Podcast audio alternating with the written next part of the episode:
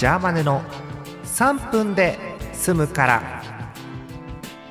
3月19日火曜日の夜でございます。皆さんこんばんは。ジャーマネです。ジャーマネの3分で済むから。この番組は3分で済むから聞いてくださいっていう番組です。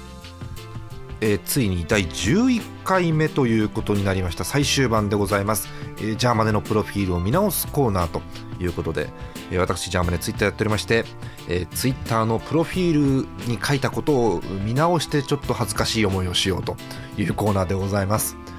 えー、前半には、うん、ジャーマネがどんな人が書いてあってで後半には好きなものが羅列してあると。でここまで取り留めないよね、えー、ラジオ、アニラジ、 TWO-MIX、pamelah、キュート、 access、SUPER EUROBEAT、スプラトゥーン、えー、プロ野球と来て、えー、今日は11回目ということでございます、えー、今日のテーマはこちら。ラリーガ。はい。これもね多分ね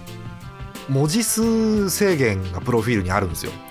でどうにか入れようと思って文字数を制限した結果このラリーガという表現になったんだと思います。えサッカーのスペインリーグです。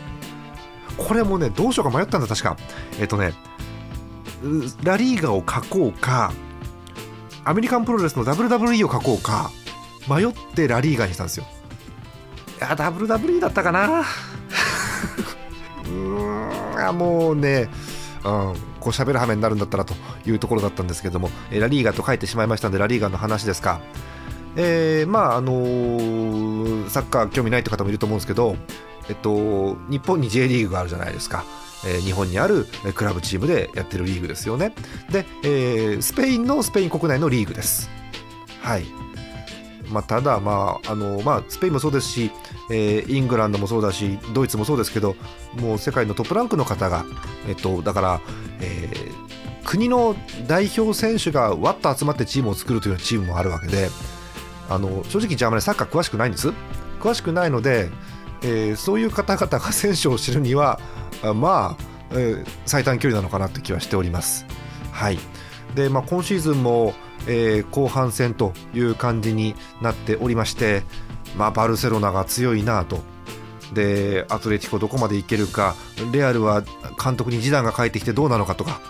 いろいろあるんですけどね。うん